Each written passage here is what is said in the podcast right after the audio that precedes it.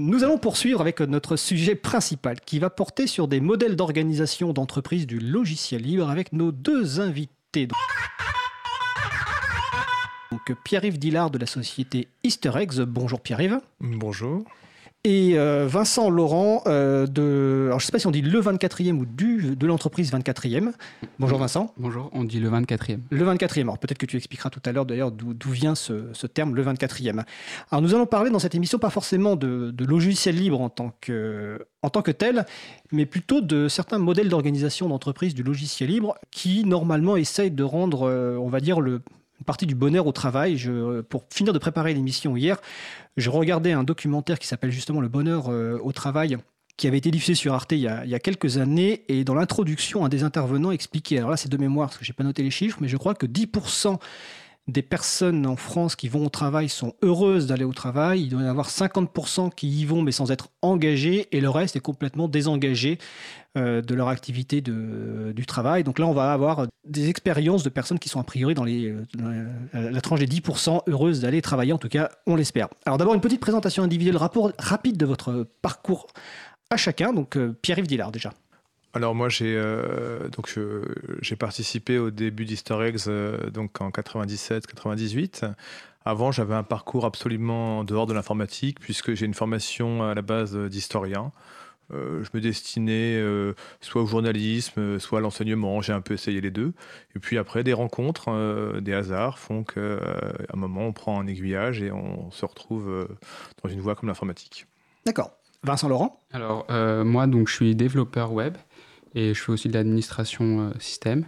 Euh, j'ai euh, une formation de beaucoup en apprentissage, enfin essentiellement en apprentissage. donc j'ai une licence pro. Et voilà, ensuite j'ai travaillé 5 ans dans, la même entreprise, là où j'ai appris, toute mon, où j'ai fait toute mon expérience, que ce soit le les, travaillant en équipe, en méthode agile, et notamment découvert le logiciel libre. Et voilà, suite à cette euh, expérience qui était dans une entreprise pyramidale, je décidé avec mes collègues de fonder le 24e. D'accord. Alors Pierre-Yves, on va commencer par une, une présentation, on va dire, succincte des grandes lignes du projet d'historique, d'organisation, euh, du projet initial, des concepts, et ensuite on rentrera un peu plus dans le détail à chaque fois, évidemment, sur les différents points et, avec euh, des questions et des échanges entre vous. Donc déjà, Pierre, une petite présentation du projet Easter alors, euh, dès l'origine, en fait, Historix était un, projet avec deux casquettes. Il y avait un projet économique, parce qu'on est une entreprise. Donc, euh, l'objectif, c'est de pouvoir euh, vivre de son travail. Et il y avait un projet social. Donc, ces deux projets ont toujours été étroitement liés et jamais on essaie de faire en, sorte que l'un ne prenne pas le pas sur l'autre, dans un sens comme dans l'autre d'ailleurs. Donc, un projet économique, une société de services en informatique, euh, spécialisé dans l'intégration et la mise en place de logiciels, que ce soit en intégration système et réseau ou en développement spécifique. Ça, c'est ce qui permet en fait de, faire bouillir la, marmite, de gagner notre vie. Et à côté, le projet social, avec euh, comme base euh, deux principes sur lesquels on reviendra sûrement. C'est une élection du gérant annuel, donc on va dire de la direction. On pourra aller plus loin sur ce sujet plus tard et euh, le salaire égal. Et ce sont ces deux principes qui ont construit euh, Easter Eggs pendant ces euh, dernières années, enfin plus de 20 ans maintenant. L'année de création d'Easter Eggs, tu peux la rappeler? C'est 1997, enfin c'est fin 1997. Donc c'est intéressant, je, je, pose la question parce que c'est un retour d'expérience d'une vingtaine d'années qui va compléter une retour d'expérience plus courte du 24e. Alors, donc Vincent Laurent, le 24e, donc c'est quoi le projet initial Et puis pareil, la date de, création Donc comme j'expliquais euh, tout à l'heure, euh, on était une équipe de, de quatre... Euh, de quatre développeurs. On était très contents de travailler sur nos projets. On, était assez indépendants dans, l'entreprise dans laquelle on travaillait. Mais il se trouve que la structure pyramidale de l'entreprise a fait que on a commencé à avoir des. On nous a mis des bâtons dans les roues dans, dans notre travail au quotidien. Et, et, du coup, on a décidé de, de au, lieu de partir chacun de notre côté, on a décidé de fonder le 24e et donc de le, le, comment? Initialement le le besoin est de travailler dans des bonnes conditions et d'avoir le pouvoir de travailler dans les conditions dans lesquelles on veut travailler. D'accord. Est-ce que tu as quelques mots-clés par rapport justement à ces objectifs de travailler dans les bonnes conditions? Ouais. Donc c'est le, partage du, partage du pouvoir, euh, essayer qu'il soit le plus euh, horizontal possible et le plus distribué possible. Donc ça, ça passe par euh, une grande transparence. nous, on a aussi fait le choix de développer uniquement des logiciels libres. Ça participe aussi à la transparence et au partage du pouvoir. Et nos méthodes de travail, donc, qui sont de l'auto-organisation et de la, méthode agile.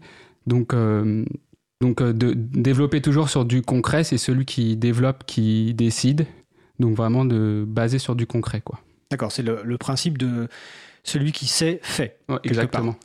Alors on va revenir, on a quelques mots-clés déjà, donc, euh, donc élection de la direction, euh, partage du pouvoir horizontal ou en tout cas transparence, on a le terme de l'agilité sur laquelle on va revenir, auto-organisation, logiciel libre. Alors on va, on va d'ailleurs on va évacuer cette question, la première. Vincent Laurent l'a expliqué dans le cadre du projet donc, du 24e. Le mot 24e vient d'où alors, alors du coup, on était une équipe de, de développeurs qui étaient au quatrième étage, donc on nous appelait les gars du quatrième.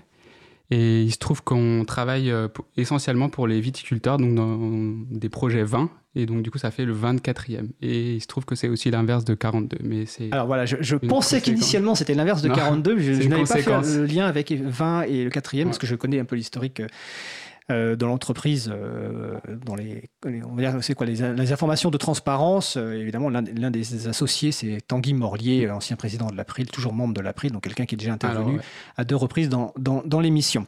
Après, il n'est pas associé, il travaille, il travaille, il travaille, pour vous. Il travaille au quotidien avec nous, mais il n'est pas associé du 24e. D'accord, ok. Alors bon, Vincent donc a dit que, la partie logicielle faisait partie du, du cœur du projet de la, de la société. D'ailleurs, on reviendra peut-être tout à l'heure sur le, modèle d'organisation, scope, etc. Si, si on peut. Côté Easter eggs, je suppose qu'aussi dès le départ, c'était euh, le principe de base. Alors, euh, en fait, ça, oui, ça a été très vite le principe de base, puisqu'en fait, c'est euh, à l'époque où on s'est créé, c'était aussi un petit peu l'émergence du mouvement du libre en France. Et on, a, on, on, a pris la vague avec un certain nombre d'entreprises, dont certaines que tu connais bien, Fred. Alcove pour pas les citer, mais euh, voilà, c'était, on était au début de cette vague-là et ça a été un choix aussi, euh, euh, alors ça a été un choix philosophique, mais c'était aussi un choix d'opportunité. C'était un nouveau marché qui s'ouvrait à nous et il y avait vraiment la possibilité de monter une entreprise sur, sur ce principe-là. D'accord. Alors je pose aussi cette question parce que tout à l'heure, quand on parlera en fin d'émission de, des autres exemples, euh, on demandera, je demanderai à mes intervenants des exemples d'autres entreprises qui fonctionnent sur ces modèles-là. L'un de mes questionnements, euh, en fait j'en ai un double, hein, qui est euh, est-ce que c'est le passage à l'échelle? Est-ce que, que dans les grandes entreprises, ce mode de fonctionnement que vous allez décrire peut fonctionner? Et le deuxième, est-ce que c'est aussi valable dans des entreprises qui ne sont pas des entreprises, on va dire, du numérique et autres, dans lesquelles on a déjà une historique de travail de façon transparente et en collaboration. Mais ça, on y reviendra euh, en fin d'émission. On va commencer déjà plutôt par la partie, on va dire, le... alors d'un côté, Pierre-Yves a cité l'élection de, de la direction, euh, Vincent a cité le partage du pouvoir, l'horizontalité.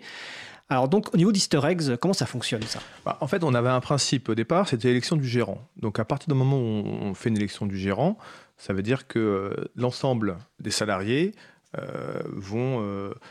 alors élection désigné, euh, à la base, c'est une élection.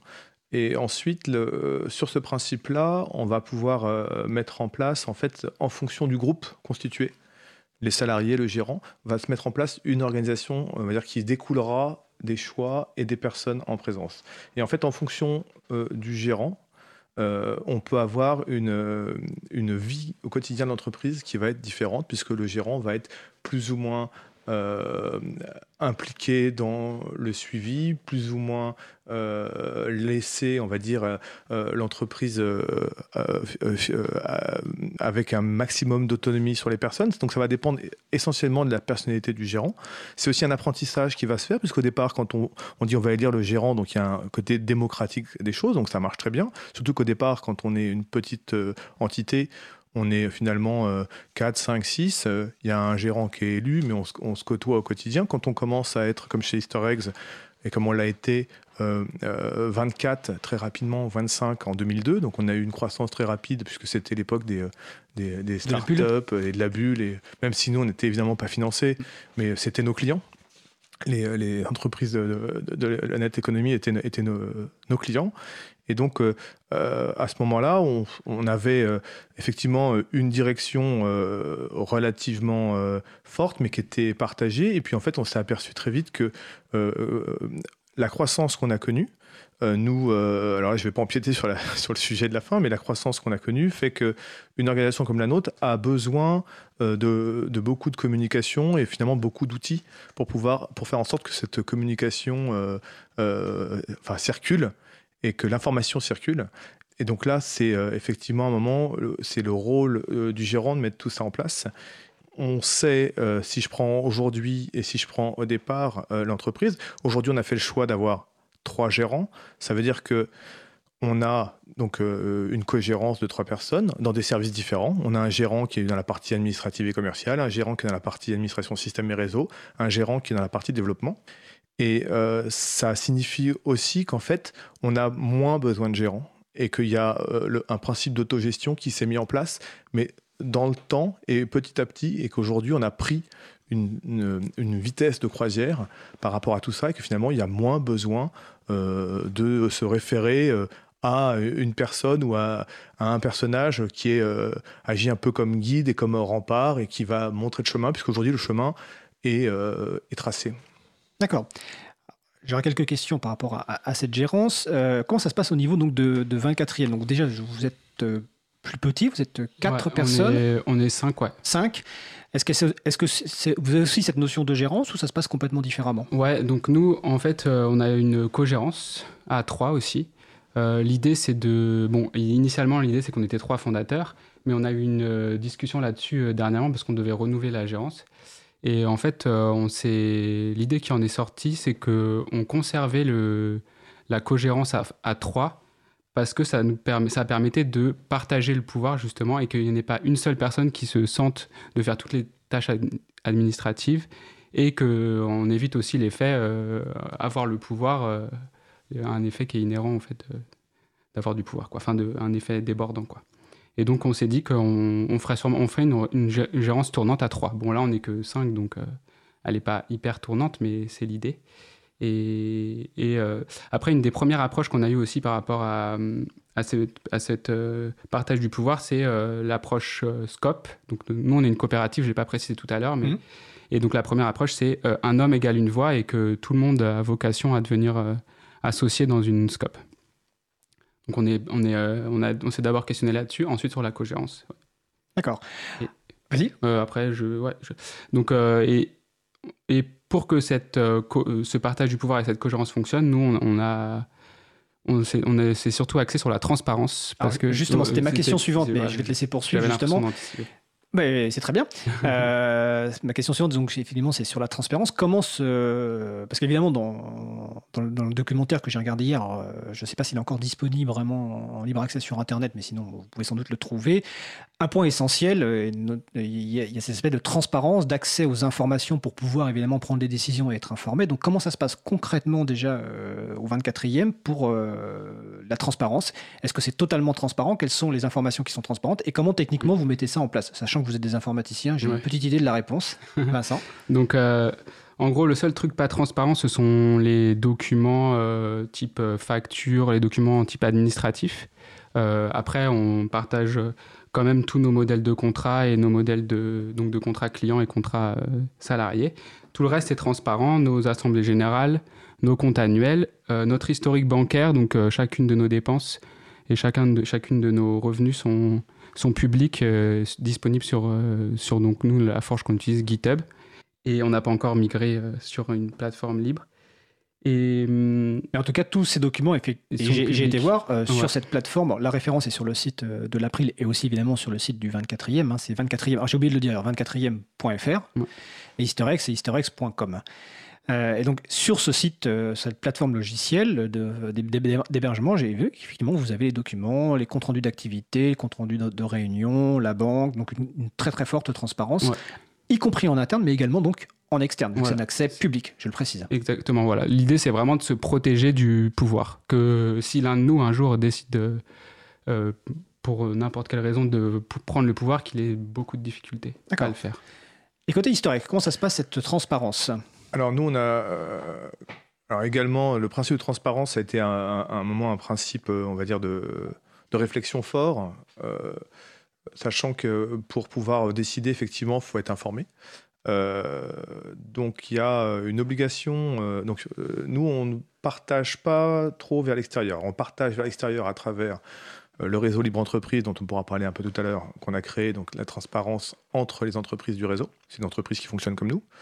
Et puis en interne, au niveau des salariés, a, tous les partages sont évidemment accessibles à tous on pousse l'information, euh, on va dire de nature financière, euh, régulièrement euh, pour pouvoir informer les uns et les autres sur l'état, l'état des finances de l'entreprise, si ça va bien, si ça va mal, ainsi de suite. Et puis, toute communication vers l'extérieur est systématiquement doublé sur des listes de diffusion. Donc, ça pousse l'information et qui veut aller euh, consulter ce qui se passe dans la partie commerciale, la partie dev, la partie admin 6 ou avec tel ou tel client a la possibilité de, consulter et de suivre.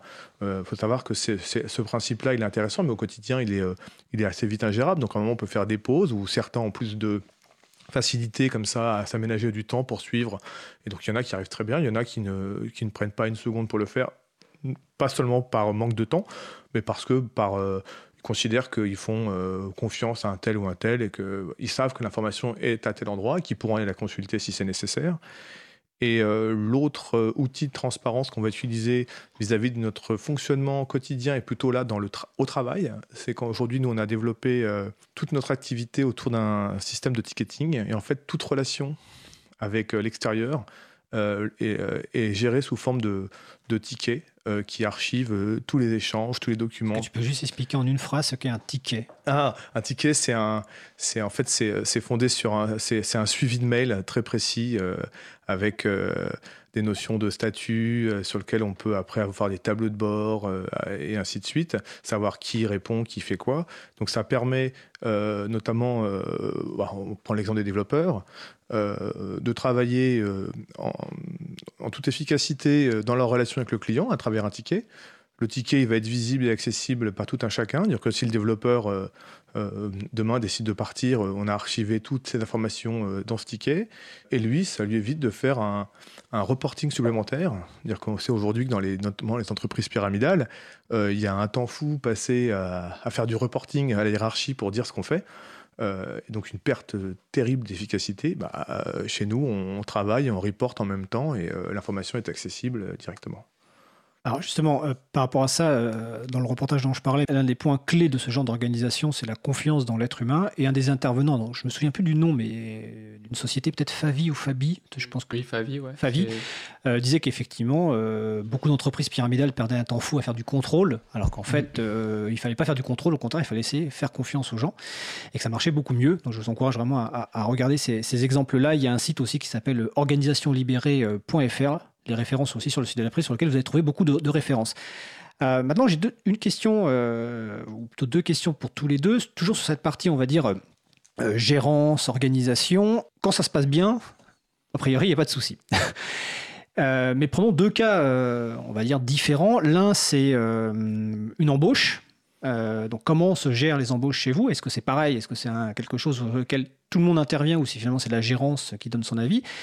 Et deuxième point plus problématique, c'est bah, quand il faut se séparer de quelqu'un, alors soit pour des problèmes économiques, donc tout à l'heure, Pierre-Yves, tu as cité, euh, on a cité 2001, 2002, la bulle, il y a eu aussi 2008 avec euh, les problèmes économiques qui ont impacté beaucoup d'entreprises, euh, et puis pour d'autres raisons, on peut avoir à se, séparer de quelqu'un. Comment ça se passe concrètement? Alors peut-être qu'il y a plus d'expérience côté historique, mais je vais laisser commencer peut-être Vincent. Ouais. Alors nous, la séparation, on l'a pas encore vécue, ouais. donc j'aurais aucun retour d'expérience là-dessus. Après, mon intuition, c'est que le climat qu'on met actuellement dans l'entreprise, enfin le fait qu'il y ait un partage du pouvoir, euh, la transparence fait que on arrivera très certainement à des, des, des départs raisonnés plutôt que des, des, des, comment, des très gros conflits. Quoi. Euh, concernant l'embauche, euh, effectivement, c'est nous, on s'est posé plusieurs questions au moment où on a embauché le premier salarié non fondateur du 24e. Euh, donc notamment au niveau de la rémunération. Je ne sais pas si on l'aborde maintenant ou si on en fait un point plus tard. Bon, on finit sur cette partie-là, mais on fait un point après sur la rémunération. Donc euh, voilà, donc nous on a fait rémunération libre pour, euh, on va en parler, question. Et, Et ensuite, bah, nous, on a fait passer donc deux, deux entretiens. un premier entretien où on essaye de, donc à l'aide d'un jeu de cartes, je ne me rappelle plus le nom exactement, mais c'est une méthode qui est décrite dans un livre, qui permet d'essayer de, trouver, de voir quelles sont les motivations de, de, ce, de cette personne et d'essayer de voir si le 24e va coller, va répondre aux motivations de cette personne. Donc après, le, le biais dans les entretiens d'embauche, c'est que tout, est, tout peut être un peu faussé parce qu'on peut avoir envie de coller, euh, d'essayer de, deviner ce que l'entreprise attend. Donc on essaie de le faire en début d'entretien. Et voilà. Et ensuite un second entretien dans lequel on demande euh, des donc on demande des lignes de code à la fin de ce premier entretien. On demande le salaire euh, souhaité et au second entretien on, on fait un, bah, un feedback sur les lignes de code, on pose les dernières questions et puis voilà. D'accord. Alors, euh, on me précise sur le salon web de la radio, donc qui est disponible sur le site causecommune.fm, que le jeu de cartes s'appelle Moving Motivators. Alors, je ne sais pas comment on peut traduire en anglais exactement, mais bon, euh, voilà. C'est, euh, En tout cas, ça, c'est intéressant de voir qu'effectivement, que le, recrutement n'est pas que technique, il est aussi par rapport au modèle. Bon, c'est mm. ce qui est un petit peu normal. Je pense que vous devez attirer des gens qui sont aussi intéressés par le modèle. Alors, côté Easter eggs, Pierre-Yves Dilla, bon, plus d'expérience parce que plus d'ancienneté. Donc, comment ça se passe au niveau recrutement et comment ça se passe quand il peut y avoir un problème euh, alors aujourd'hui, donc on, va revenir sur le, rôle de la gérance. Effectivement, le, gérant dans une SARL a, tous les pouvoirs. Donc euh, avant qu'on ait trois gérants, on en a toujours eu un euh, pendant, et moi je l'ai été pendant euh, une dizaine d'années.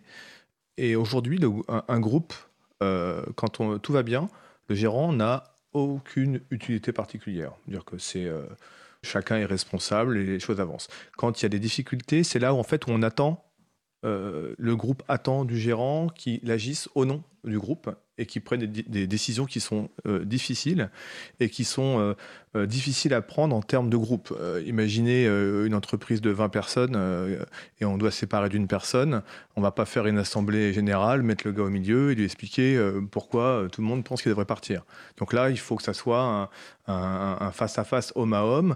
le gérant doit consulter plus ou moins officieusement, officiellement, sentir un petit peu les, choses et, à prendre ses responsabilités et travailler alors sur pourquoi cette personne va mal euh, Est-ce que a-t-elle vraiment sa place au sein de l'entreprise? Il peut y avoir de la lassitude. il, y a, plein de raisons euh, qui, font qu'une personne veut partir. Et euh, moi, ce que j'ai pu expérimenter, c'est que je suis devenu vraiment gérant au premier licenciement que j'ai dû réaliser. C'est parce que c'est très traumatisant, c'est extrêmement difficile. Il y a eu un engagement a été fait, c'est quasiment, il y a un engagement euh, euh, morale, dire, que c'est certes il y a un contrat de travail, mais quand on rejoint une entreprise comme la nôtre, il y a un engagement qui va au-delà d'un contrat de travail et euh, une séparation, c'est compliqué. Donc c'est un point très important et c'est un rôle attendu et important du gérant à partir du moment où on va être sur un groupe un peu plus important de 14, 15, 16, 17, 20 personnes. Et par ailleurs, quand en 2002, on, est, on, a dû passer de 25 personnes à, à 12, euh, ça a été aussi une aventure. 2008. 2002 déjà. 2002, d'accord. Non, en 2008, on a, on a géré différemment. C'est Mais en, tout cas, on a pu dire que n'importe quelle autre entreprise en 2002 serait, euh, serait, serait, liquidée. Hmm. Nous, aujourd'hui, avec notre modèle, on a pu organiser euh, les départs, des départs raisonnés, des départs, voilà. Mais ça s'est fait dans la discussion, plus à chaque fois individuel, parce que la question, c'est dans une entreprise, euh, n'oubliez pas qu'on est, on a, on a un engagement économique, on a des clients. Donc euh, l'élément, c'est euh, quand on est 24 et que d'un seul coup l'activité s'arrête, c'est bah, qui est à l'arrêt, qui ne bosse plus, qui n'a plus d'activité et qui travaille. Et ça fait un, c'est un, moyen pour, pour, pour, pour définir qui part, sachant que derrière, un certain nombre de, salariés ont créé leur propre structure.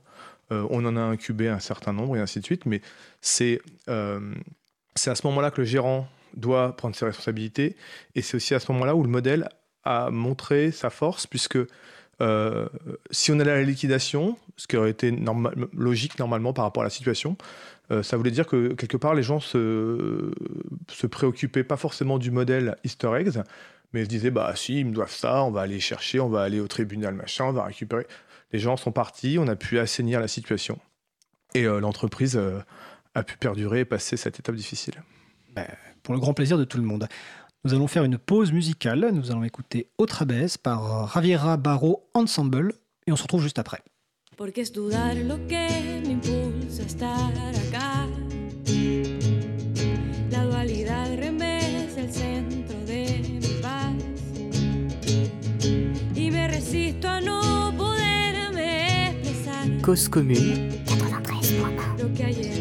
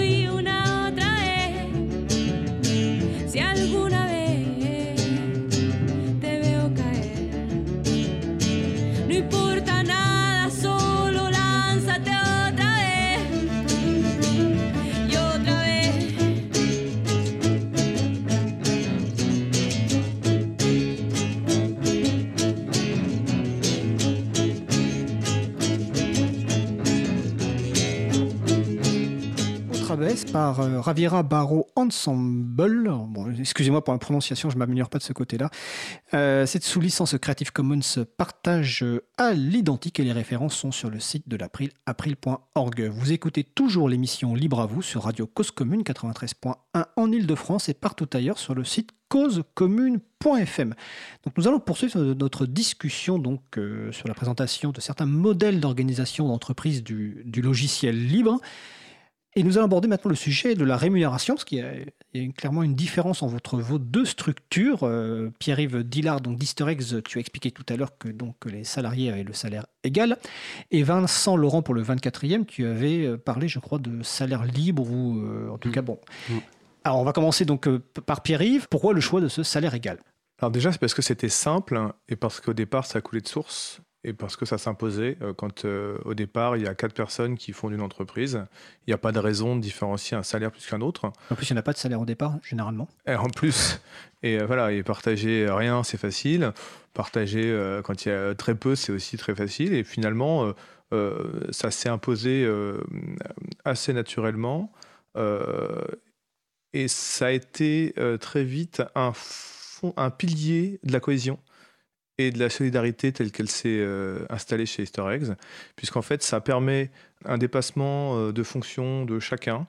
Euh, dans, dans un métier où il y a des rivalités traditionnelles entre ces fameux commerciaux euh, qui vendent n'importe quoi et des développeurs qui doivent euh, développer des choses impossibles. Vous êtes de le métier de l'informatique, on va le préciser. Voilà. Effectivement, c'est assez traditionnel. Et puis euh, des admin 6 qui sont des ayatollahs et des développeurs qu'on font qu'à leur tête et qui euh, travaillent jamais en stable. Donc euh, ces conflits-là aujourd'hui chez eggs n'existent pas puisque chacun écoute attentivement les besoins de l'autre, puisque c'est la réussite du projet global et euh, qui, qui, qui, qui, est- qui est, le- qui est attendu par tous. Et donc euh, ce- le partage de cette rémunération commune et le partage aussi des fruits euh, de, des bénéfices, Alors, puisque Euh, Poursuivre sur la répartition des bénéfices, Bah, et en après fait, on verra les- euh, le cas du 24e. Aujourd'hui, globalement, nous, on prend 80% des bénéfices de l'entreprise euh, et on les répartit euh, en part égale avec, euh, avec tous les salariés dans la limite de la législation, ce qu'autorise la législation à travers des plans d'épargne entreprise, des choses comme ça. Donc ça permet aussi de motiver, c'est de la motivation claire puisque voilà, on, a tous des familles et des obligations et on est aussi là pour gagner ne- notre vie. Et donc, c'est quelque chose d'important. Et je sais que, voilà, à partir de septembre, octobre, on sait que généralement, l'entreprise est à l'équilibre et que euh, tout ce qui va être fait ou tout ce qui rentre à partir d'une certaine date, ça devient du bénéfice et ça devient du complément de rémunération qui, est, euh, qui fait partie aussi de d'une forme de, qui sanctionne, on va dire, le, euh, un, un travail réussi et collectif. D'accord, donc ça c'est Easter eggs. Et côté 24e, vous, c'est pas du tout le même choix. Alors, pas le même choix au niveau effectivement de la rémunération mensuelle. Donc euh, quand on a démarré, on, était donc trois, trois cofondateurs, donc on s'est évidemment euh, versé le même salaire, on avait le même niveau d'investissement. Et quand on a, on s'est posé la question de commencer à recruter, on s'est demandé si comment justement on allait gérer cette question de la rémunération. Et on- donc au début, on s'est dit bah on va faire le même salaire égal.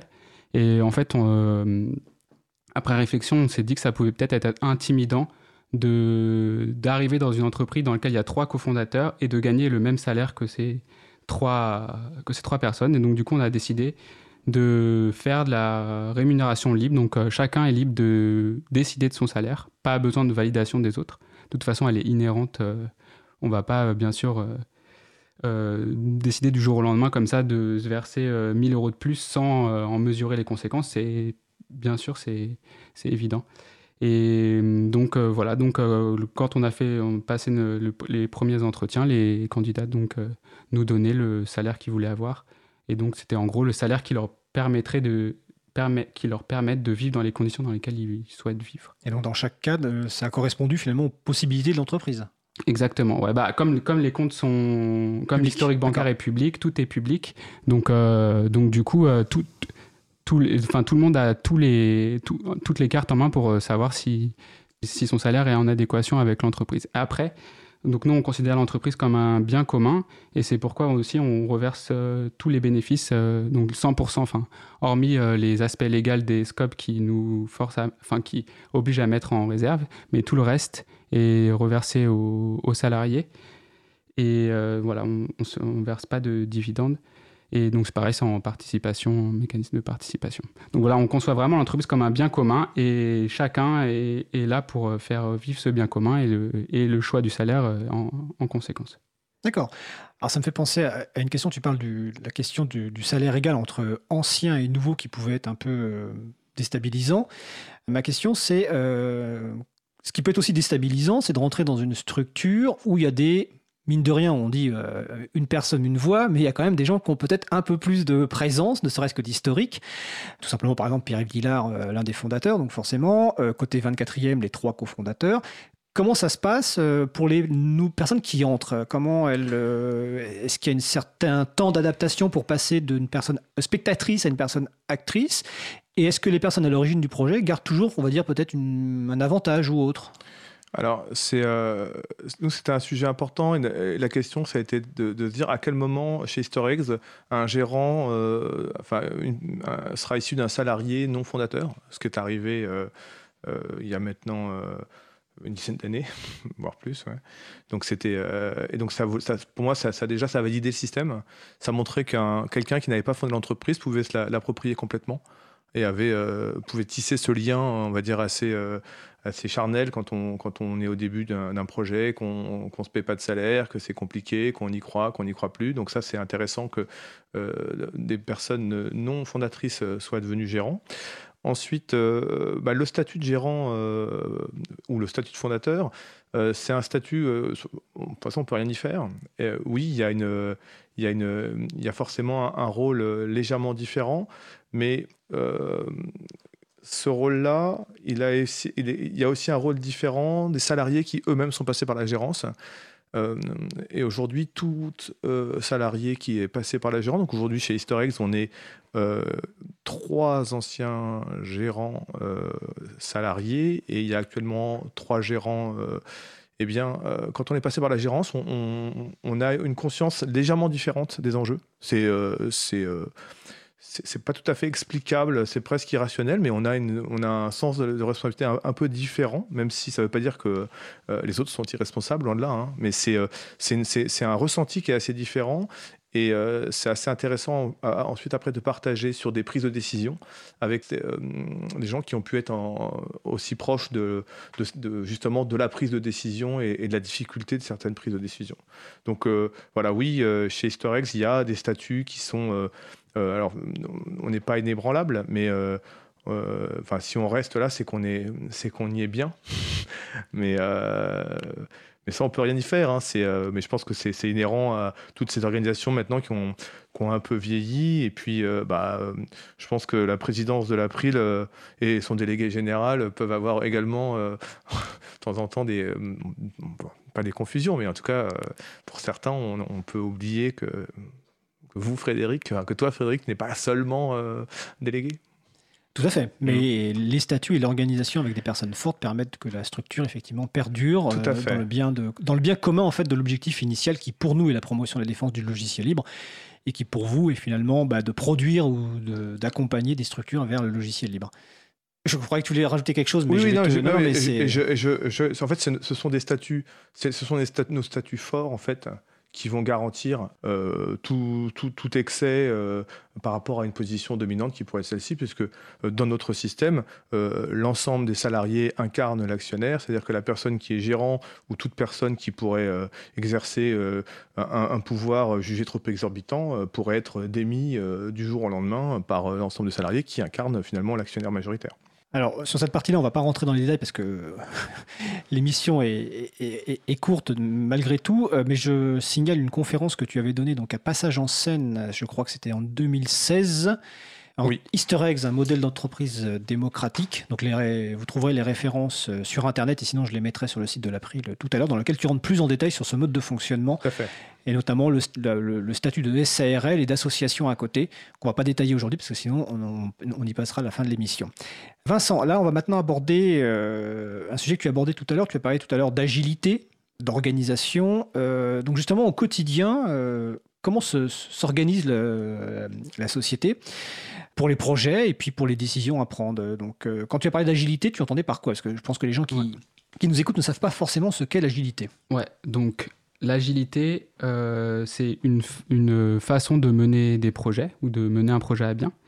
Euh, donc, il y a le, juste pour expliquer brièvement, le cycle en V euh, classique, c'est on a un besoin, on recueille les besoins, nous, dans notre activité, on développe le logiciel et à la fin, quand on a terminé, on montre le logiciel au client. Donc, cette méthode fait qu'en fait, on a des on a des périodes de développement très longues parce qu'on n'a pas, de on pas de retour euh, rapide et on, se trouve à devoir développer tout très rapidement. Donc la méthode agile, ça permet de ne pas avoir ces, ces, développements en silo où pendant, pendant un an, on ne va pas discuter, euh, on va pas discuter des besoins qui vont potentiellement avoir évolué. Donc nous, la méthode agile, concrètement, avec les. Donc, on a deux aspects de la méthode agile c'est en interne et avec les clients. Mais ça se rejoint pas mal. Donc, avec les clients, concrètement, c'est. Donc, ça s'organise en ce qu'on appelle des sprints. Donc, c'est des réunions qu'on fait tous les mois environ. Pour un... Donc, le, projet, le client a un projet, il nous envoie ses besoins. On commence directement par développer euh, ce qui nous semble pertinent. Euh, pour démarrer le projet, on fait une première réunion, on lui montre ce qu'on a fait. Donc c'est la méthode agile, c'est toujours discuter sur du concret Euh, donc on lui montre qu'on a fait, il nous fait des retours, on corrige, on voit si on est parti dans une impasse ou pas. Ensuite, on discute sur ce qu'on doit développer la prochaine fois, toujours sur du concret, sur euh, des, interfaces crayonnées sur du papier ou bien sur des, choses développées très rapidement. Et ça nous permet d'avoir un objectif pour le sprint d'après. On définit la réunion, euh, donc souvent trois semaines ou un mois et demi après. Ça dépend de justement de la quantité de travail à abattre. Euh, et ainsi de suite jusqu'à la réalisation, les réalisations finales du projet. Il y a plusieurs façons de mener des méthodes agiles, mais nous, on, est, on utilise beaucoup le management visuel. Donc, euh, pour recueillir les, les corrections de bugs, les, les petits besoins, on, on utilise des post-it qu'on accroche euh, au mur et qu'on organise par, par client. D'ailleurs, Euh, d'ailleurs, sur votre site, il y a, il y a pas mal de photos très, de sympa- très sympathiques avec plein de, Ouais. de post-it de, toutes- différentes couleurs. Ouais, on a des post-it à 360 degrés dans notre bureau, donc euh, ça nous permet de gérer ça. On a des post-it qui nous permettent de gérer tous les projets en cours, à venir, les deadlines, les attentions particulières euh, des clients, qu'on relie très régulièrement. Ça nous permet de gérer les priorités, en fait. Et on a aussi des plus en méthode Kanban. Donc la méthode Kanban, c'est de faire évoluer les donc les post-it. Donc par exemple, on va écrire sur un post-it euh, faire signer le contrat euh, avec le client Intel, et on va le faire évoluer et on va le faire passer de statut signé à envoyer, signé, etc. Donc on utilise euh, voilà des post-it un peu pour donc très visuel. Le but c'est que ça soit très visuel et que quand on rentre dans le bureau, on voit où on en est, la quantité de travail à abattre. Et donc Tu veux ajouter et- quelque chose? Ouais, donc le- un des principes forts, c'est euh, celui qui c'est celui qui sait qui fait, c'est celui qui fait qui sait, et c'est aussi celui qui décide. Donc celui qui développe, c'est celui qui va en réunion, c'est celui qui décide, c'est celui qui. Ça c'est très fort chez nous. On n'a pas de gestion de projet, on n'a pas de Scrum Master, on, on, on s'organise tous, euh, on, on a tous ce rôle-là. Un Scrum Master, c'est un responsable de la Oh, méthode, pardon, on va ouais. dire, dans, le- dans la termi- terminologie agilité.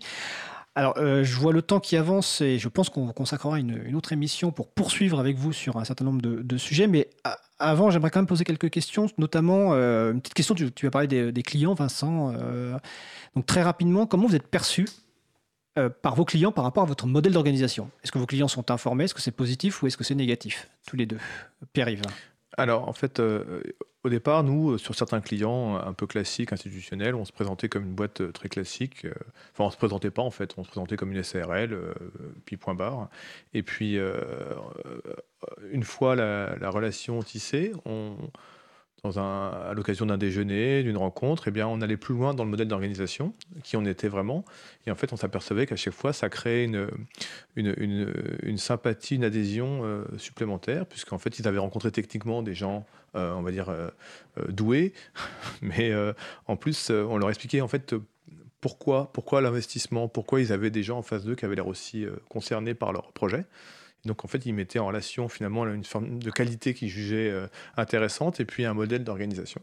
Euh, donc après, c'est devenu pour nous un modèle de, une forme de, de, communication. En fait, on a complètement assumé, et d'ailleurs aujourd'hui ça se voit sur notre site parce que c'est ce qu'on met en avant en premier lieu, c'est notre modèle social, puisque on a aussi vocation, euh, pas seulement euh, de travailler avec des avec des, entreprises, on va dire, euh, classiques, mais aussi euh, à travailler avec euh, des clients de l'économie sociale et solidaire, avec qui on a des, on se sent plus proche et avec qui le travail est souvent plus fil et plus logique. Pour si, voilà, je vais, je vais citer Enercop ou Mobicop ou en tout cas des clients de ce type-là avec qui on partage naturellement une envie de travailler ensemble. Et côté 24e Euh, donc nous, on communique pas trop sur le fait d'être une entreprise libérée auprès de nos clients. On communique plus sur euh, donc ce qui va les impacter directement, la méthode agile, euh, le fait que c'est du logiciel libre, parce que ils peuvent donc ils peuvent bénéficier de code qui a déjà été payé par d'autres clients et ils sont co-auteurs du logiciel, ce qui leur offre beaucoup d'indépendance. Et après, en fait, notre gouvernance et notre façon de partager le pouvoir, ça, c'est plus dans la relation de confiance de long terme avec nos clients que qu'on va la mettre en avant, mais ça va se mettre en avant un peu de façon naturelle, par des exemples concrets, euh, des, voilà, par euh, des réunions qu'on fait avec nos clients, qui durent plusieurs jours. euh, Enfin voilà. D'accord. Autre question, là donc vous êtes deux structures, comme l'on dit tout à l'heure, plutôt type TPE, on va dire, avec une vingtaine de personnes dans un cas et quatre pers- cinq personnes dans l'autre cas. Alors très rapidement, est-ce que, peut-être pe- plutôt Vincent Laurent, est-ce que tu as des exemples d'entreprises qui fonctionnent sur ce modèle proche Est-ce que c'est le terme entreprise libérée? Est-ce que vous reconnaissez Ouais. ce terme-là, euh, Euh, 24e Parce qu'on n'a pas Ouais. abordé ce terme? Oui, oui, c'est, euh, le terme, c'est, euh, ouais, on se reconnaît dans le terme entreprise libérée. D'accord. Donc euh, vous, sur le site de Prix, vous euh, avez des références. Et on- de toute façon, je pense qu'on consacrera une autre émission. Mais là, ce qui était important, c'est au-delà du terme, c'est la méthode. Est-ce qu'il y a des exemples d'entreprises dans lesquelles euh, ça marche, mais de taille supérieure et hors du domaine informatique? Ouais. Alors, j'ai que des exemples hors du domaine informatique Ah, de taille super. supérieure. Enfin, ici, il y a Sun, je crois, en informatique, qui à un moment a été libéré, qui a été a- assez entreprise libérée. Mais sinon, les gros exemples, c'est euh. Donc, c'est une entreprise néerlandaise de 10 000 personnes qui, depuis 2006, donc ils ont une croissance très forte. En fait, c'est une, euh, une, euh, en gros une organisation qui, qui permet aux infirmières de s'organiser en petits groupes pour pouvoir euh, exécuter leur travail dans des conditions euh, humaines. Et donc voilà, c'est parti d'un constat simple que les infirmières, tout était chronométré, tout euh, euh, faire un pansement c'est 5 minutes, euh, ça coûte euh, tant, etc. Et donc euh, la personne qui a fondé Buurtzorg a, a, euh, décidé de- d'essayer de, trouver une organisation qui permette aux infirmières d'avoir une gestion humaine de leurs patients et voilà. Et du coup qui est beaucoup plus efficace et beaucoup plus économique pour la, la sécurité sociale néerlandaise. D'accord. On peut en citer Un des autre, plus un connus. Ouais, Gore, c'est donc ceux qui font le Gore-Tex, donc c'est ceux qui, qui font le, le- la technologie, enfin le tissu qui permet, euh, qui permet de- aux vêtements d'être étanches et ils font plein d'autres, euh, ils ont plein d'autres applications. Donc eux, ils sont 5000 salariés, ils font 2 milliards de chiffre d'affaires et eux, c'est depuis 1958 et c'est pareil, ils sont organisés en petites équipes mais pas fixes. Chacun peut décider de, de projets à mener. Ils ont des ils ont des médiateurs, enfin ils ont des, en gros chacun peut de- avoir un, une sorte de conseiller. Enfin voilà, ils sont assez libres. Terme- je, crois, je crois que le terme employé, c'est leader. Alors et après il y a les leaders libérateurs. Leader libérateur. Donc ça, c'est plus dans le cadre de la transition. En fait, souvent, on a un leader libérateur qui va, qui va transformer l'entreprise et la, la rendre plus libre, et ce qui peut aussi poser des problèmes à son départ. Voilà. Alors, je précise que Gore, euh, je connais parce que c'était dans le reportage que j'ai encore une fois regardé hier, donc on remettra la référence sur le site de l'April. hein, c'est Le bonheur au travail qui a été diffusé sur Arte. Alors, dernière question, et puis alors, les autres exemples d'organisations donc, qui ont ce même modèle-là, il y a un site euh, que j'ai cité tout à l'heure, Ouais. c'est organisation libérée. Ouais, au pluriel, au avec, pluriel.fr. avec un accent. avec un accent.fr, mais Ouais. sinon vous allez sur le site de l'April, il y a le lien qui vous donne plusieurs exemples. Et il y a aussi des exemples sans doute d'échecs. Euh, J'ai vu récemment par exemple Auchan euh, qui avait tenté ça, parce que Ouais. dans le reportage aussi, ce qui est très, très intéressant qui est montré, c'est que la parole est donnée aussi à certains syndicats qui pointent évidemment des po- potentiels problèmes dans ce genre d'organisation, notamment pour les grosses entreprises. Donc je vous invite vraiment à consulter ça. Euh, et J'insiste sur le fait d'ailleurs que le- les deux expériences qu'on vous montre aujourd'hui, ce sont deux expériences personnelles euh, et qu'il convient ensuite de voir dans chacune des structures comment les adapter par rapport à cette ambition d'entreprise démocratique. Mais j'ai une dernière question bah, qui concerne peut-être votre actualité ou vos besoins. Est-ce qu'il y a du recrutement en cours, par exemple? Pierre-Yves, pour commencer Ah oui, oui, on est désespérément euh, à la recherche d'un développeur euh, Perl. euh, et puis s'il connaît Request Tracker, euh, le fameux logiciel de ticketing qui nous sert tant, c'est un plus. Voilà. Donc un appel à tous les, les mongers. Les mongers, le surnom, le surnom des, des personnes qui développent en Perl. Vincent, pour Bah, 24e Nous, euh, on- pas particulièrement, si ce n'est qu'on n'est que des hommes et on aimerait bien un peu de parité dans notre équipe euh, de développement. Eh ben, très bien, d'ailleurs, ça me fait penser que sur le salon web, quelqu'un précise que Egg recherche un développeur ou une développeuse euh, Perl. C'est une précision évidemment euh, importante. Bah, écoutez, je vous remercie tous les deux, donc euh, Pierre-Yves Dillard de la société euh, Easter Eggs et aussi du réseau Libre Entreprise dont on parlera la prochaine fois qu'on n'a pas, euh, on n'a pas abordé. Vincent Laurent donc du 24e, euh, donc 24e.fr, eastereggs.com. Donc c'est quelque part un peu le bonheur au travail dans le monde du logiciel libre, mais je voudrais quand même préciser que c'est pas parce qu'on travaille dans le monde du logiciel libre qu'il y a forcément du bonheur. Il y a aussi des entreprises qui sont en souffrance, ou plutôt les salariés sont en souffrance. Je ne citerai personne évidemment, mais voilà, il faut quand même faire attention là où on met les pieds. Donc je vous remercie pour ce- cette intervention. Donc on n'a pas abordé tous les sujets qu'on voulait, euh, clairement, et on les abordera sans doute dans une seconde émission, et peut-être même d'ailleurs dans, dans le cadre d'autres émissions de, de, de Cause Commune. Je pense notamment à l'émission euh, Cause à effet ou l'émission Le Monde du Travail en question, peut-être pour avoir un échange avec des gens euh, différents sur ce sujet qui est vraiment euh, passionnant. En tout cas, je vous remercie. Bonne journée. Merci. Merci à vous.